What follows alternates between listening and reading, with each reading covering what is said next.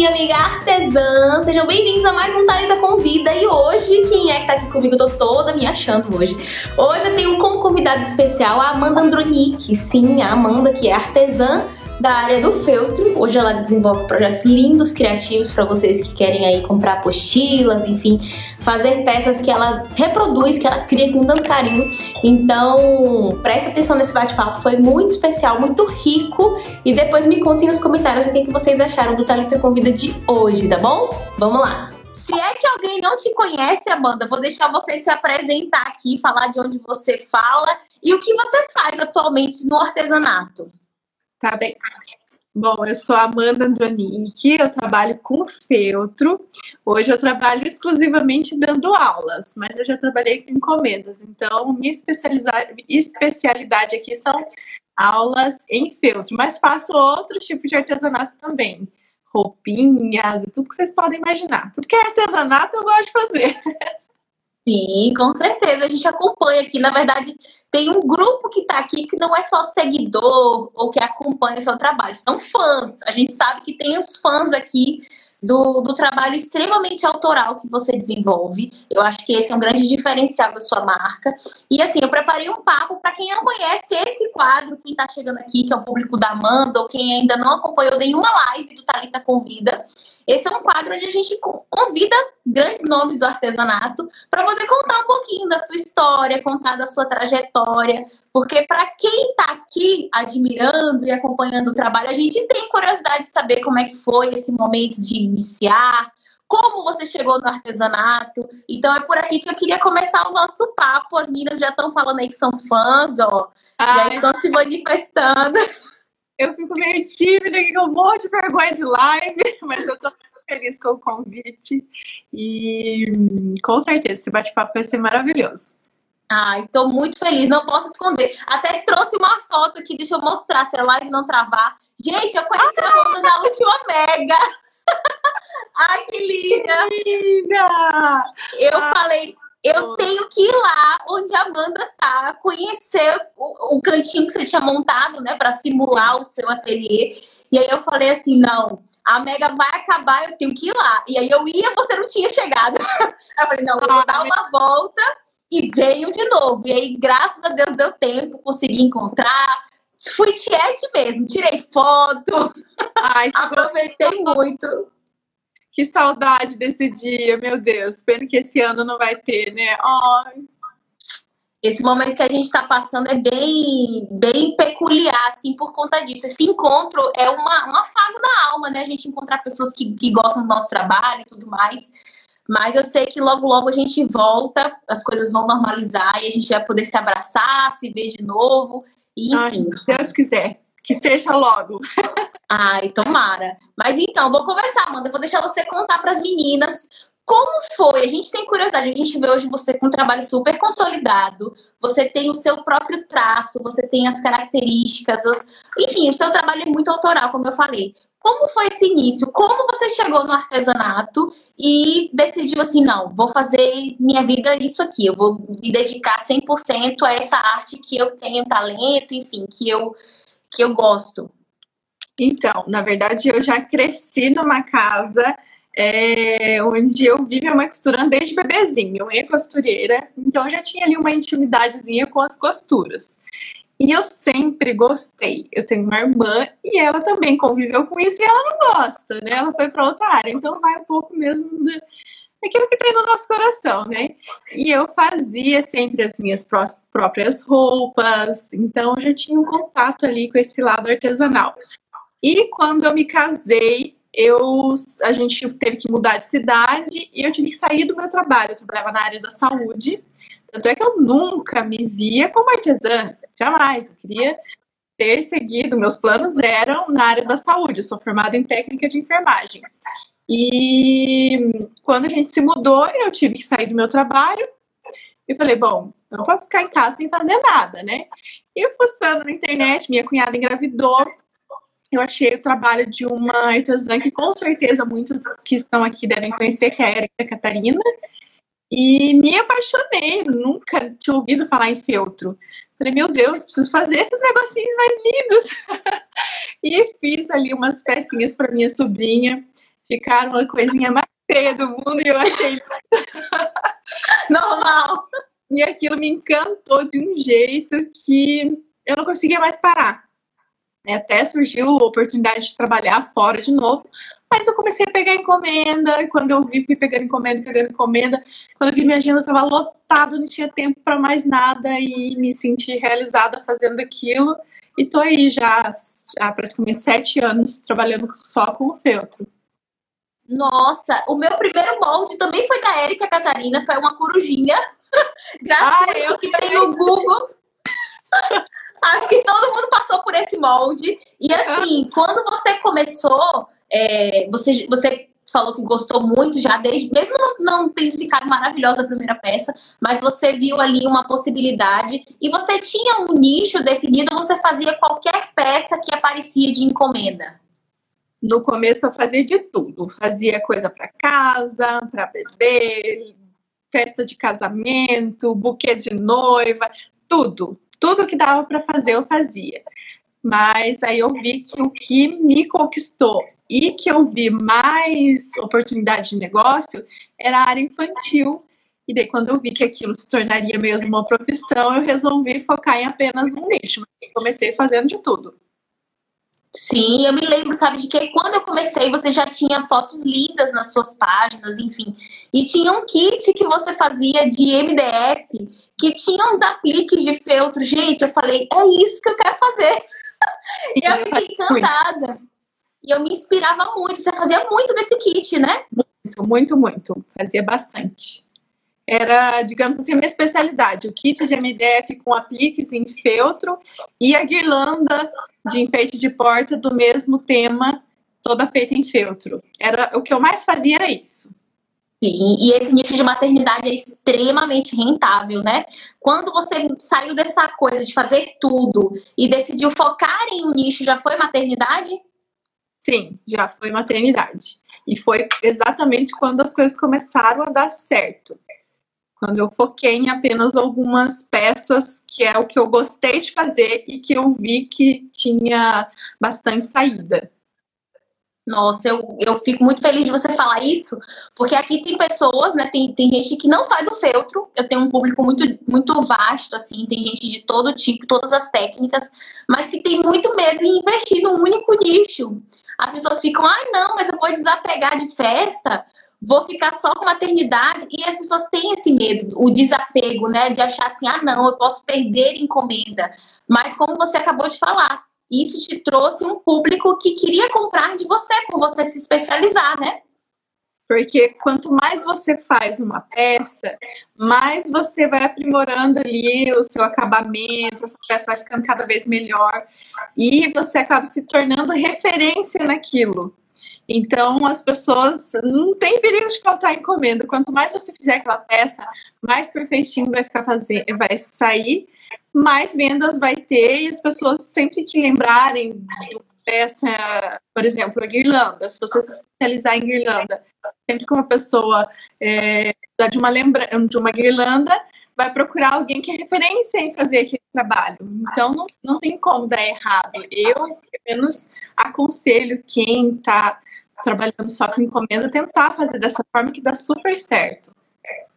Sim, você tinha aí a sua, o seu, digamos, a sua esteira de produtos. Você fazia esses kits MDF, fazia guirlanda. Conta para as meninas como foi esse processo de você definir os produtos que você queria vender. Você desenvolveu eles, você pesquisou referências. Como foi até você chegar a esses produtos de maternidade que você oferecia para o seu público? É, eu sempre pesquisei referências sempre nas meninas do Feltro, né? Catarina, Daniela Abraão, Marisa, é, que fazem bastante enfeite de guirlandas, essas coisinhas de bebê. E eu escolhi a peça que eu gostava mais de fazer. Porque se você tem que fazer uma coisa que você não gosta muito, não é legal, né? Então, eu amava fazer. E eu consegui desenvolver de tanto eu fazer, eu fui, cada, cada guirlanda que eu fazia, eu ia melhorando o molde da base, a técnica, fazer até fazer uma base perfeitinha, aquela base, base redonda, né? E Então eu foquei nessas coisas que eu gostava mais, que eram a guirlanda, o móvel de berço e o kit de higiene. Eram as coisas que eu mais gostava de fazer e que mais tinham saídas na minha lojinha. E às vezes eu também fazia lembrancinhas, mas não é, pegava com muita frequência. É só para ter de vez em quando um produtinho diferente para você mostrar. Então eu fazia algumas pecinhas de festa, mas eu deixava um espacinho bem pequeno na minha agenda para fazer essas encomendas. O foco maior era nas peças que eu tinha me especializado. Ai, que linda. Gente, eu vou fazer um parêntese na live para quem é minha aluna, as meninas que estão começando. Vocês lembram daquele meu discurso que primeiro você precisa ter o um nicho? A Amanda, que é um caso de sucesso, está reforçando essa ideia do nicho. Segundo, ela acabou de falar que ela fez uma pesquisa, que é, é o que eu falo assim: ah, para definir o nicho você tem um tripé. Quem assiste minhas lives já sabe. Você tem que ir pelo que você gosta, pelo que você tem habilidade, mas você não pode menosprezar a pesquisa de mercado. Instintivamente ou conscientemente você fez isso. Você acabou unindo o que você gostava muito né? Que são esses produtos que você citou, e também aquilo que o mercado aceitava, porque a gente tem que vender, né? Não adianta fazer só o que a gente gosta. Então, fala um pouquinho para as meninas. Importante. É, aparece sempre quando vem clientes, principalmente coisas de bebê. Elas normalmente elas já trazem uma foto referência da internet. Elas falam, ah, eu queria igual isso daqui. Então, o que eu fazia? Claro que igualzinho a gente não consegue fazer. E também, às vezes, nem pode fazer igual. Mas sempre quando a cliente falava, não, mas eu queria muito parecida com essa. E sempre era praticamente as mesmas pessoas. Eu entrava em contato com essa pessoa de quem é cliente, me trouxe a foto. Falava, olha, tem uma cliente que está querendo uma guirlanda muito parecida com essa. Você me autoriza a fazer, me inspirar para eu fazer parecida? Igual não vai ficar, mas você me autoriza? E na grande maioria das vezes, nunca levei não, ela sempre me autorizava, mas eu pedia, né, permissão para poder fazer parecida. E citava essa artesã quando eu publicava a foto. E dessa forma deu muito certo. Elas eram minha referência, minha inspiração.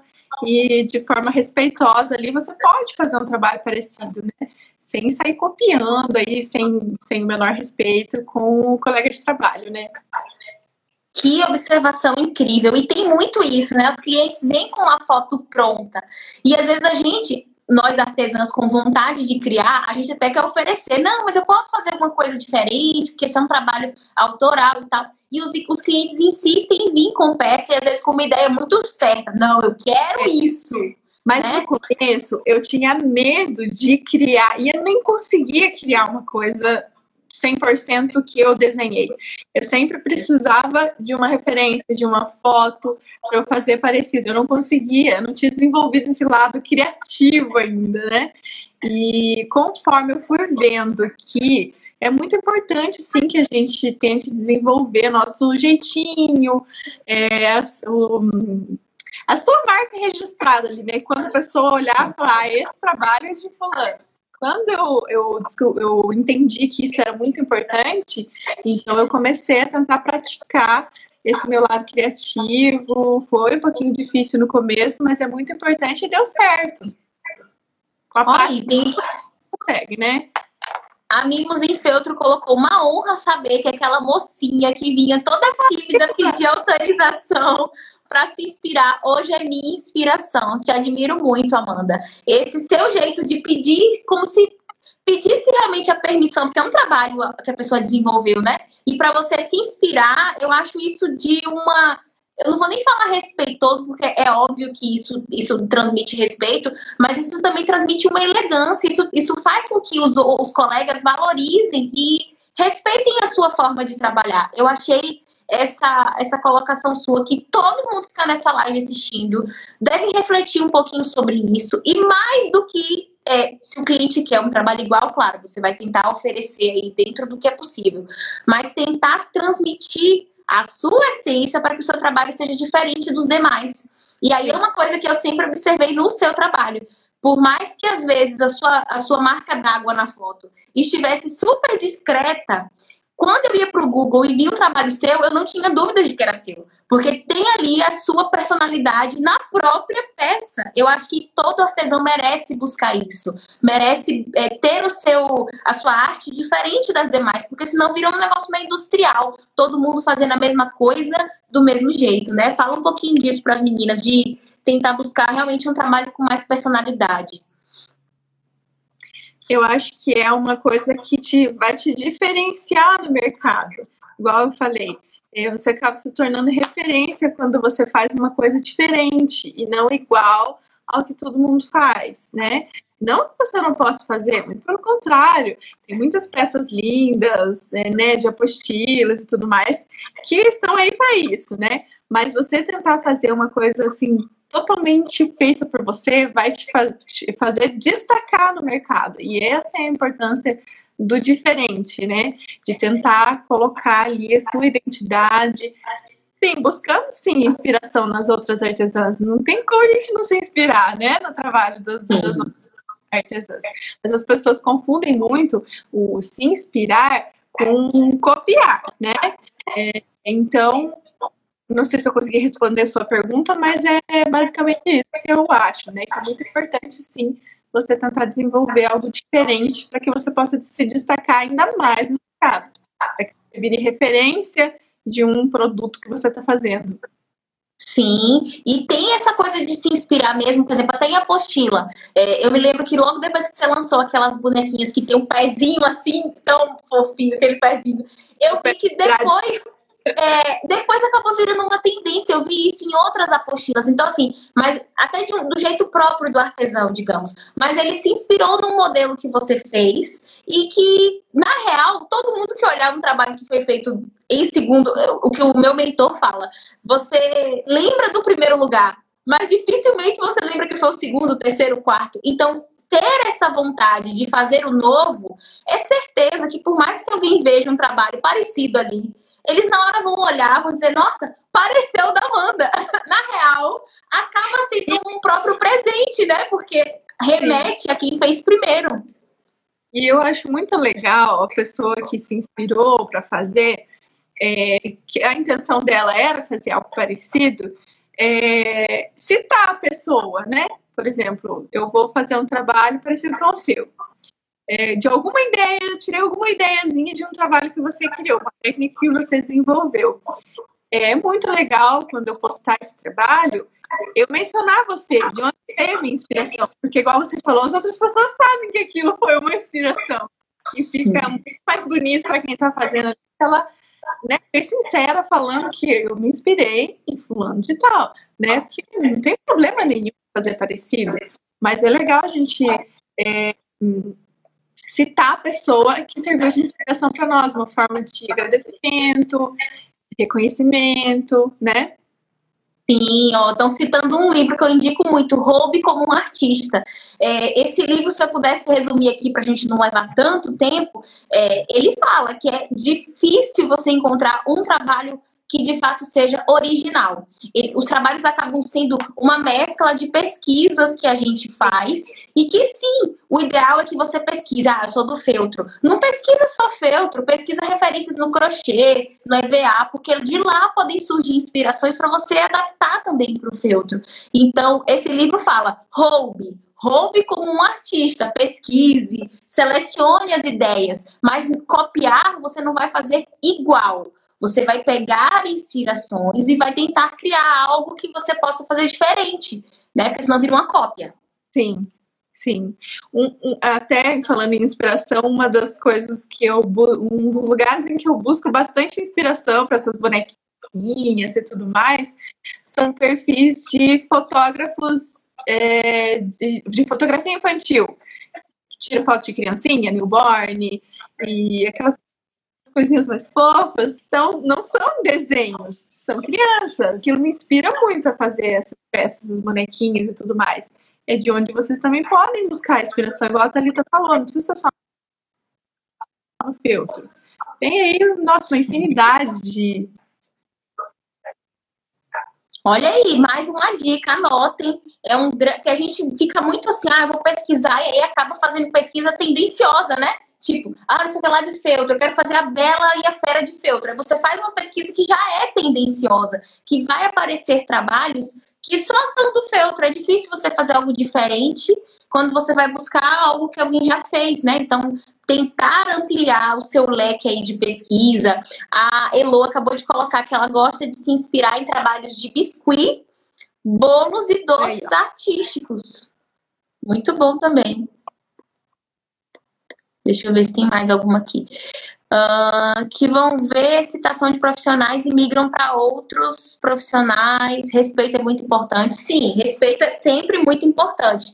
É, as meninas me perguntam sempre, assim, Thalita, toda vez que eu comprar uma apostila e eu fizer o artesanato com aquela apostila, eu preciso citar a pessoa. Não, eu não acho que todas as vezes que você vai reproduzir o trabalho você tem que citar, não é isso. Mas no momento não. que você vai criar algo em cima, ou que, sei lá, você se inspirou, aí eu acho importante, porque você está tentando criar, mostrar que é como se você estivesse dizendo que o trabalho é seu, mas escondendo de onde veio aquela. É, aquela ideia, aquele início, enfim, aquela, aquela inspiração que você teve para o trabalho, né? É, porque na verdade, quando você faz uma peça exatamente ali da forma que está ensinada na apostila, é, às vezes as meninas falam assim, ah, inspirada na apostila tal, e a bonequinha está exatamente igual como foi isso. Na verdade, a inspiração é quando você reproduz uma peça diferente, com detalhes que você se inspirou no, na, no trabalho de outra pessoa. Então, quando você faz a apostila, quando você reproduz a peça igualzinho como é ensinado naquela aula, é, sem citar você, a pessoa que vê o seu trabalho, já vai saber de qual apostila você fez. Então, precisa marcar. É quando você se inspira mesmo, você faz algo diferente, com detalhes inspirados naquele trabalho. Daí é legal. Fazer Sim, concordo. Tem uma pessoa que comentou aqui, ó. Uma vez marquei uma pessoa e ela não me deu bola. A Ateliê Neia, é isso. Gente, não se apeguem a isso. Você não precisa fazer as coisas esperando o retorno das outras pessoas. Você tem que fazer porque aquilo é certo. É... E às vezes a pessoa nem viu que você marcou ela, né? Pode ser que ela nem viu. Mas faça pelo que tem no seu coração, não esperando a de, é, de volta dessa pessoa, entendeu? Senão a gente às vezes acaba se frustrando mesmo, né? Gente, era uma live de artesanato, mas virou uma live pra vida. Isso que a Amanda acabou de falar, apliquem pra vida de vocês. Não façam as coisas realmente porque alguém vai retribuir esse carinho, mas façam porque é o que tem que fazer, tem que ser feito, faz. É. Né? Eu também acho que não precisa esperar o retorno. E tem gente que não vê mesmo, não, não é só porque não quis é, demonstrar o carinho com a pessoa. É porque quem tem perfis maiores tem um fluxo de mensagens gigante tem realmente muitas atualizações, muitas notificações chegando, e às vezes não vê mesmo, não é porque não deu bola, né? Enfim, é porque realmente é muita gente mandando mensagem diariamente, né? Então, não levem tão assim. E todas, todas as alunas, todas que nos seguem aqui, né, Thalita? Às vezes a gente acaba não conseguindo responder todo mundo, não sei se com você acontece isso, comigo acontece, mas todas são importantes. É porque realmente não dá tempo de falar com todo mundo, mas todos vocês são importantes todas são especiais. Então, não... eu, eu respondo todos os directs, mas isso tem um preço muito grande para mim. Eu levo horas. E eu tenho meta de dormir zerando o direct. Então eu levo muito tempo. É uma coisa de louco. Nem todo dia a gente dá conta. É. E às vezes eu só mando um coraçãozinho, mando um, um emoji mesmo, porque Sim. não dá para escrever e, tipo, né, retribuir. Mas eu tento ajudar e, e retribuir o carinho de fato, preparando conteúdo gratuito, preparando lives que possam contribuir. Essa é a forma que eu tento é, dar de volta tudo aquilo que eu recebo em carinho de vocês. É a forma. É sempre entregando muito conteúdo, é, entregando melhor que eu pesquiso, que eu estudo, para ajudar no crescimento de vocês. Mas deixa eu falar de outra coisa agora, Amanda. Você também se tornou referência não só pelo seu trabalho, mas pelo ateliê dos sonhos, que todo mundo fica olhando e fica assim, eu quero um ateliê igual da Amanda. Ai, que ela faz é lindo. De fato, um traço do seu trabalho é o bom gosto. Eu acho que você tem bom gosto na escolha dos, na forma como você faz a composição, nas cores das peças, como você faz a decoração do próprio ambiente que você trabalha. Fala para as meninas um pouquinho como foi a construção, porque tem gente que acha que um ateliê desse é feito de uma hora para outra, que não tem uma história de construção. Então fala um pouquinho disso. Eu comecei com trabalhando no, num cantinho do escritório do meu marido em casa. A gente sempre, como era só nós dois, a gente sempre teve um quartinho vago ali então ele tinha a mesa do escritório dele e eu roubei metade da mesa para mim. E tinha só um cantinho. E ali ficava uma maquinazinha de costura, uma caixa com as coisinhas dentro e só. E conforme fui tendo mais encomenda, eu fui precisando, né, comprando mais, mais estoque de material e o meu espaço foi crescendo. E quando eu vi, eu tinha tomado a mesa dele inteira. Aí, quando a gente foi mudar pela segunda vez, né, depois que eu comecei a trabalhar, é, eu vi a necessidade de deixar o meu espaço de trabalho mais, de forma mais é, agora me sumiu a palavra, mais fácil para eu pegar as ferramentas, porque estava tudo muito. Sim, bem funcional, né? Isso, mais funcional. E eu comecei a pesquisar ideias de ateliê no Pinterest. Gente, a, as, as, fotos lá é tudo maravilhoso, né? É coisa de louco. É. E aos pouquinhos eu fui comprando. Primeiro comprei as prateleirinhas ali, né? Esperei sobrar um dinheirinho, comprei prateleira, depois comprei outro negocinho e assim foi. Pouquinho a pouquinho, sobrava um pouquinho, tinha um lucro ali de uma encomenda, separava o dinheiro para ir comprando. E sempre eu já fui comprando de forma que as coisas combinassem entre si depois, mesmo não tendo sido compradas todas de uma vez, né?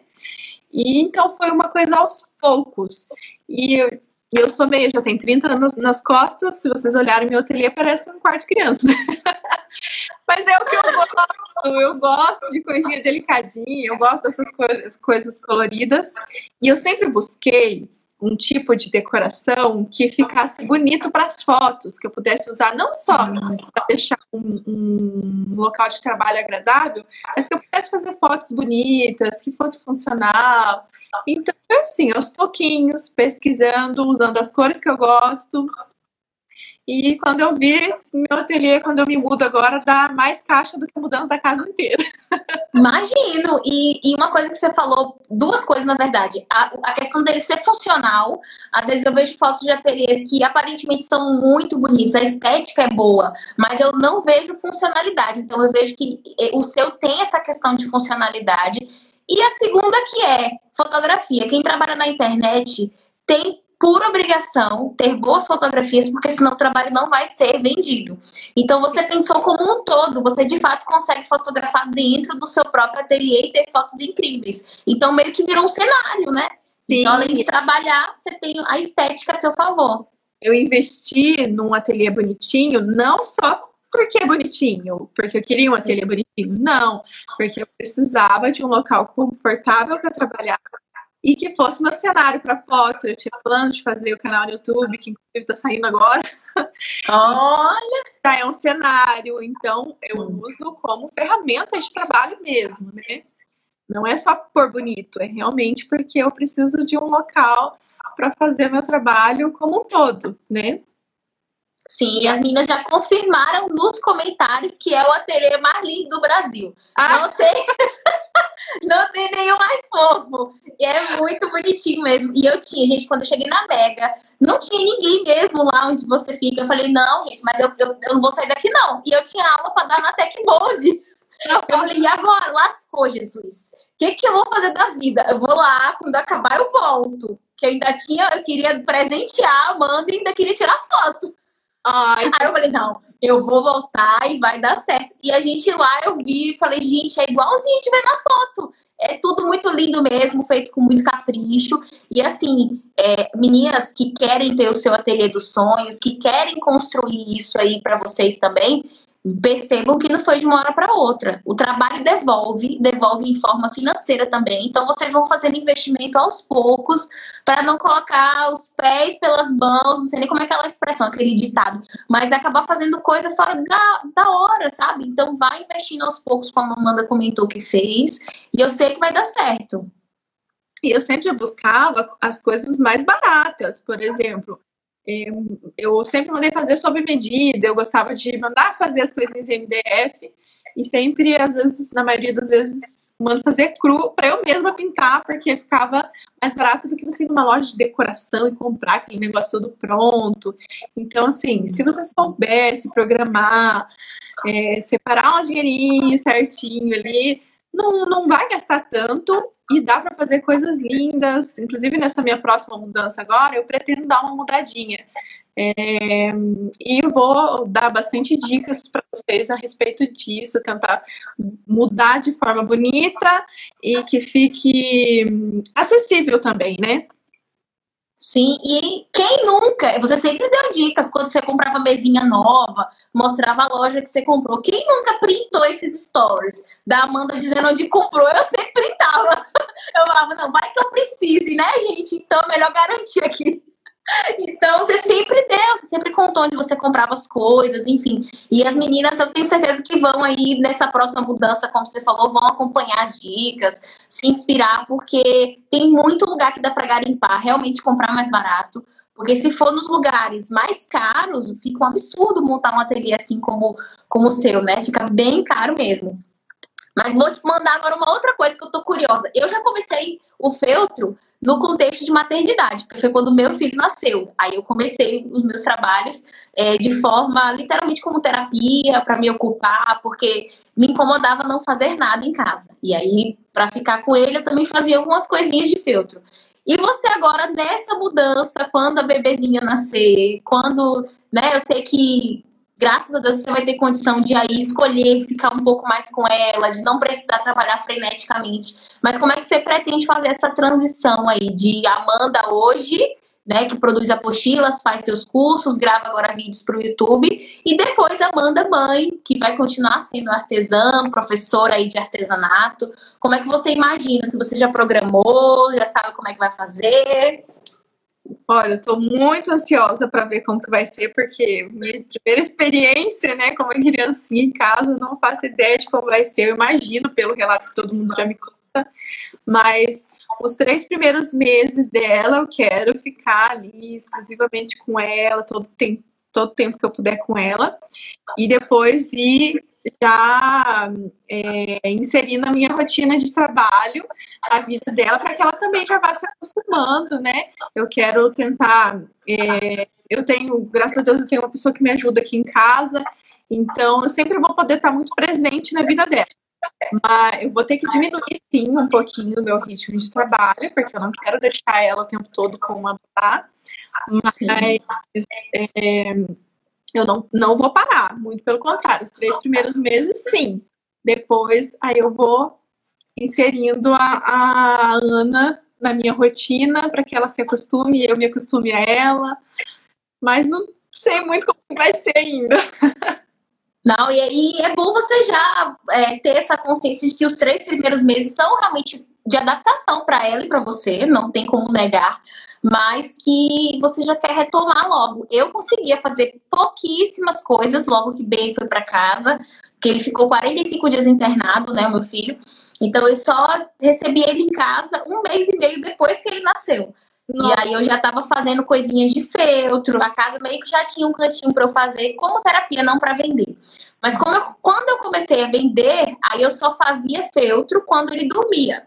Eu tinha essa organização. Então, tem mães que quando o bebê dorme, dorme junto, porque tem que descansar, né? Eu não, eu ficava acordada para fazer as encomendas, mas tudo muito leve, uma encomenda por semana. Era uma coisa para ser mais prazerosa do que uma angústia, do que um desespero, né? Então, é, eu tenho certeza que você vai se adaptar aí de forma bem tranquila, entendendo o tempo, o seu tempo e o dela principalmente, Sim. porque cada bebê é de um jeito voltar aos pouquinhos, pelo menos meio período. Ela vai estar aqui em casa com uma pessoa que já trabalha para mim aqui, então esse meio período para eu tentar focar no, no trabalho mas tudo vai depender da adaptação dela. Se eu ver que ela precisa mais de mim, é lógico que ela sempre vai vir em primeiro lugar, né? Mas eu pretendo fazer isso. E daí depois a gente vê como que vai, como que eu vou me adequando, se eu vou precisar dormir junto com ela ou não. né? Vamos ver como que vai ser. É, é, verdade. Mas olha, fiquei namorando esse período todo que você estava aí, está ainda à espera de Ana Livre e vendo os vestidinhos, as coisas que você está fazendo. Gente, como foi isso? De onde você tirou essa ideia de fazer? Eu tive uma fase de vestidinhos, eu não, não separei nenhuma foto, mas eu fiz coleções de vestidinhos bem tradicionais, assim, daqueles modelinhos clássicos. Vendi bastante, isso há uns três anos, quando eu tava com o meu ateliê mesmo. Fazia camisetas para os meninos e fazia os vestidinhos das meninas, e era muito lindo, muito fofo. Mas os que você tá fazendo é de um capricho, bom gosto, muito lindo, assim. Fala para as meninas como é que tá essa fase de fazer aí essas coisinhas, e elas estão querendo aprender, né? Então, é, como eu falei lá no comecinho da live, eu já fazia minhas roupas antes, né? E eu parei com essa parte de fazer minhas roupas por causa do feltro, porque eu foquei numa coisa só, né? É, então, assim que eu descobri que eu tinha uma menininha, imagina que eu não ia fazer as roupinhas dela, né? Ah. E eu já, eu me apaixonei por esse lado de ensinar. E eu vi que, pelo menos o pessoal que me segue lá, elas gostaram muito da ideia, elas queriam fazer também. Eu falei, por que não ensinar elas a fazer também? Então, eu pretendo sim. É, ainda não dei continuidade a esse projeto, mas é um projeto futuro. Vou continuar com as aulas de feltro, mas eu pretendo dar aulas de roupinhas também, que é uma coisa que eu sempre gostei, que eu sempre fiz e que eu sempre vou fazer agora com a Ana né? Com certeza sempre vou querer fazer as coisinhas para ela. Então eu vou inserir mais isso na minha no meu trabalho de artesã, que vai ser as aulas de vestidinhos também, de roupinhas, não só de menininha, de menininho também, né? Então, pro ano que vem tem esse projeto aí que eu sei que tem bastante gente esperando. Ah, tem mesmo, eu apoio, viu? Eu quero ver minhas alunas fazendo as aulinhas tem muitas que são da costura criativa e aí já costuram muito na máquina, enfim. Mas tem as do feltro, que tem máquina, que querem aprender e que de repente só precisam aí de uma aula que traga o processo mais facilitado. Porque tem vídeos na internet que são muito difíceis, a gente sabe, né? Mas se vier um conteúdo, como a gente já sabe que você produz, que facilita todo o processo, que vai poder ajudar as meninas na criação, eu tenho certeza que vai ser sucesso, vai ter muita roupinha linda por aí eu vejo que muitas têm medo da máquina de costura, elas têm a máquina de costura em casa e deixam de fazer muita coisa porque tem medo, mas eu vou ajudar vocês a perderem esse medo, vocês vão ver que não tem, não tem por que ter medo, é muito tranquilo, e até por isso mesmo que eu já queria lançar o canal do YouTube logo, para eu já ir praticando esse negócio de vídeo, porque eu acho que as aulas de vestidinhos, de roupinhas, é melhor um vídeo para explicar, né? Então, já estou praticando para poder fazer umas aulinhas bem bacana para vocês.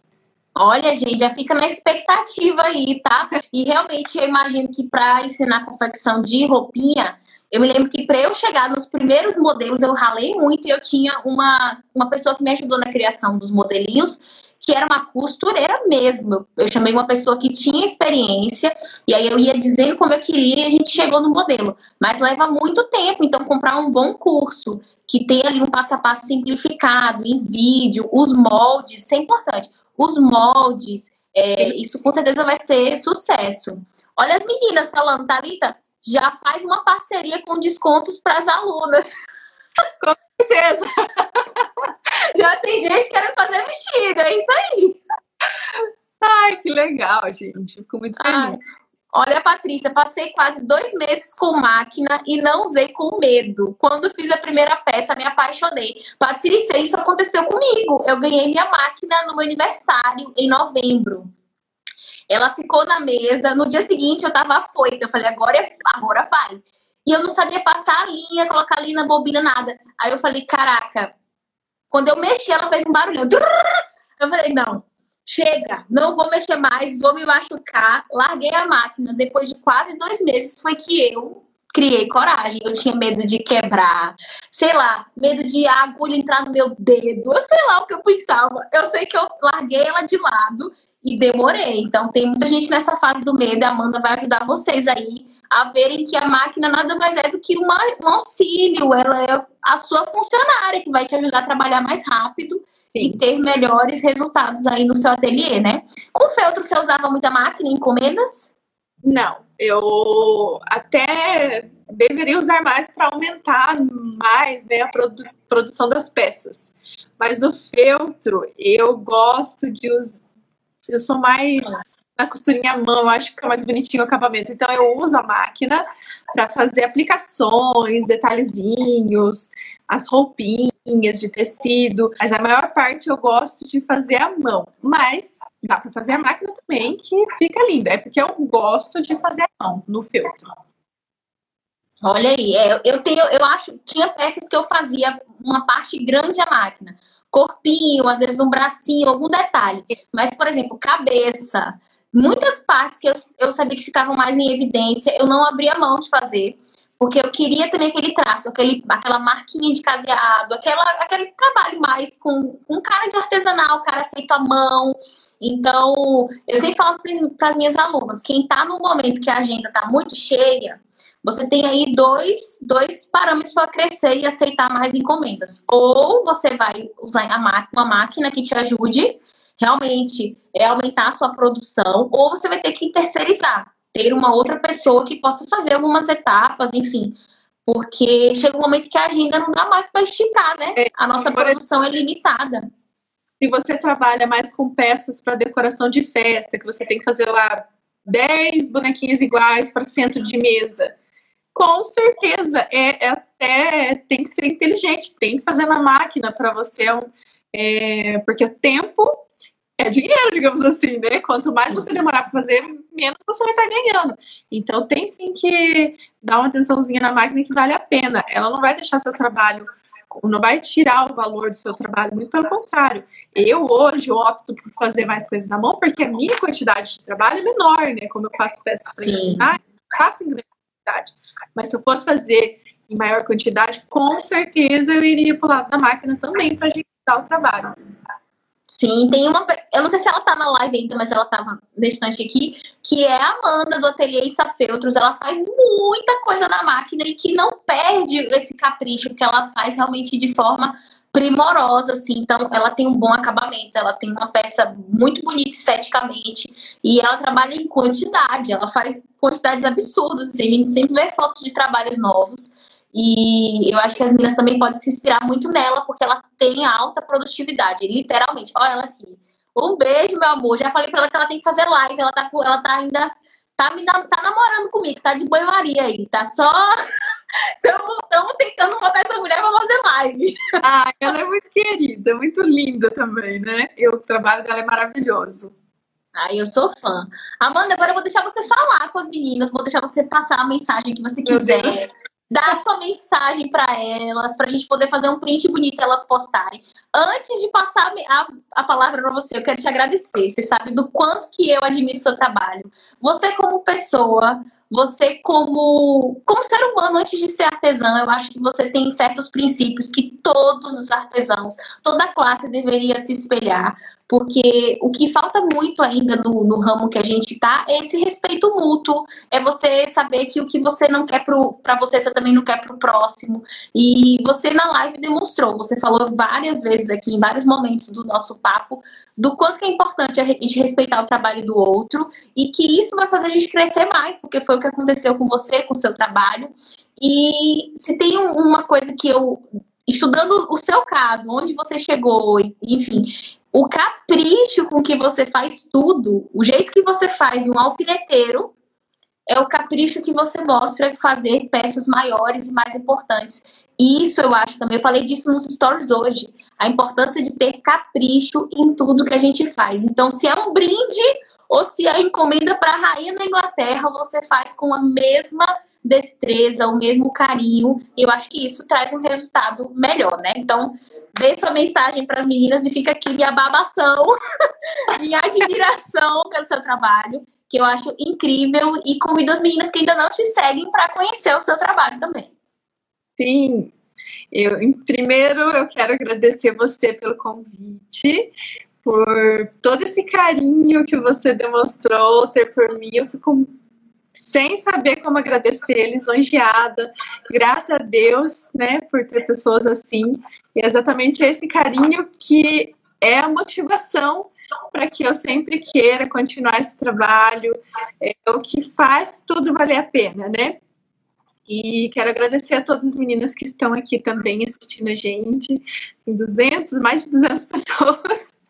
É, dizer que todas vocês são importantes como alunas, como seguidoras. Cada, cada comentáriozinho que vocês deixam lá pra gente é, faz com que tudo, tudo vale a pena, tudo se transforme e faça com que esse mundo da artesanato seja tão lindo que para mim é uma coisa, uma realização mesmo, né? Nunca imaginei, nunca me vi na minha vida como artesã e olhando hoje eu posso dizer que eu me sinto realizada e esse carinho que eu recebo de vocês é um dos motivos para eu me sentir tão realizada e ter inspiração para fazer trabalhos e não querer desistir nunca. Muito obrigada de todo o meu coração. Ai, nós que agradecemos por ser referência, por produzir apostilas tão lindas. E eu vejo que tanta gente que compra, que reproduz, que tem aí a, a sua fonte de renda em cima dessas peças que você gentilmente produz apostilas, com passo a passos incríveis para as meninas não terem tanta dificuldade, enfim. Então, fiquei muito feliz de ver aqui tantas meninas que são fãs do seu trabalho assistindo. Essa live, gente, como todas as lives que são do Talita Convida, depois a gente vai liberar em episódio do podcast. Então, quem perdeu vai poder ouvir enquanto estiver trabalhando. E depois vai virar vídeo também para o canal do YouTube. Então, fiquem tranquilos quem chegou um pouquinho mais tarde, tá? Não tem problema, vocês vão poder assistir depois na íntegra essa live. E Queria agradecer, agradecer muito. Deus possa abençoar você, sua bebê, que você tenha um momento é, incrível agora no finalzinho da gestação, que tudo ocorra bem e que logo, logo a gente vai conhecer aí o rostinho da Ana Live, vai ver as ah, coisas lindas que vai surgir. E agora vou só te preparar, porque quem é mãe sabe, você vai ter ainda mais inspiração para criar, tá? Ai, tomara! Você vai olhar para ela e você vai falar: Meu Deus, quantas Ai. vezes eu não criei alguma coisa olhando para Benjamin, né? A gente fica assim, inundado de amor. Então, eu tenho certeza que vai vir trabalhos mais lindos ainda agora, depois que ela nascer. E desejo todo o sucesso do mundo, que você possa aí continuar sonhando mais alto e conquistando todos os seus sonhos. Obrigada, eu desejo mesmo para você e para as meninas também que às vezes nesse momento agora, né, nessa crise, a gente às vezes fica um pouco mais desanimada, não tem inspiração, ou não consegue fazer uma coisa que você queria muito. Não desanimem, gente, não desanimem, para ninguém é fácil. É, para mim não foi fácil, eu já pensei em desistir muitas vezes, já me deparei com vários problemas e dificuldades, mas quando a gente ama muito alguma coisa, então se vocês amam o trabalho que vocês fazem, façam sempre com igual a Thalita falou, não importa para vocês forem fazer, você tem o mesmo amor. Não desistam, porque dá certo. Faz com amor. Pode demorar um pouquinho para ver o resultado, mas é impossível você não colher bons frutos se você fez uma boa plantação, né? E logo, logo a gente libera esse conteúdo para vocês ouvirem e assistirem quantas vezes vocês quiserem, tá bom? Amanda, um beijo, muito obrigada. Obrigada a você. Oh, quem quiser participar, gente, 18 horas hoje, todo mundo já sabe, toda quinta tem mentoria gratuita aqui no Instagram. Eu faço lives e vocês mandam as perguntas e eu respondo, tá bom? Então, 18 horas vocês me encontram ao vivo aqui de novo. Vocês vão ter que me engolir hoje, vão ter que me aturar. Beijo! Beijo, gente. Obrigada. Obrigada, Thalita, sua linda. Obrigada. Beijo, gente! Então, Ana disse que tinha sido um papo super especial. Pois é, então fica aqui o Talenta Convida. Agora a gente vai ter vários outros novos episódios chegando por aí. Fica atento aqui, porque sempre vai ter algum papo novo, diferente, especial. E para você não perder nada, se inscreve nesse canal, deixa o seu like aqui nesse vídeo e coloca nos comentários, sabe o quê? Quem você gostaria de ver no Talita Convida? Que artesão ou artesão você gostaria de ver por aqui? Coloca que a gente vai estar acompanhando as sugestões, tá bom? Beijo e até o próximo vídeo.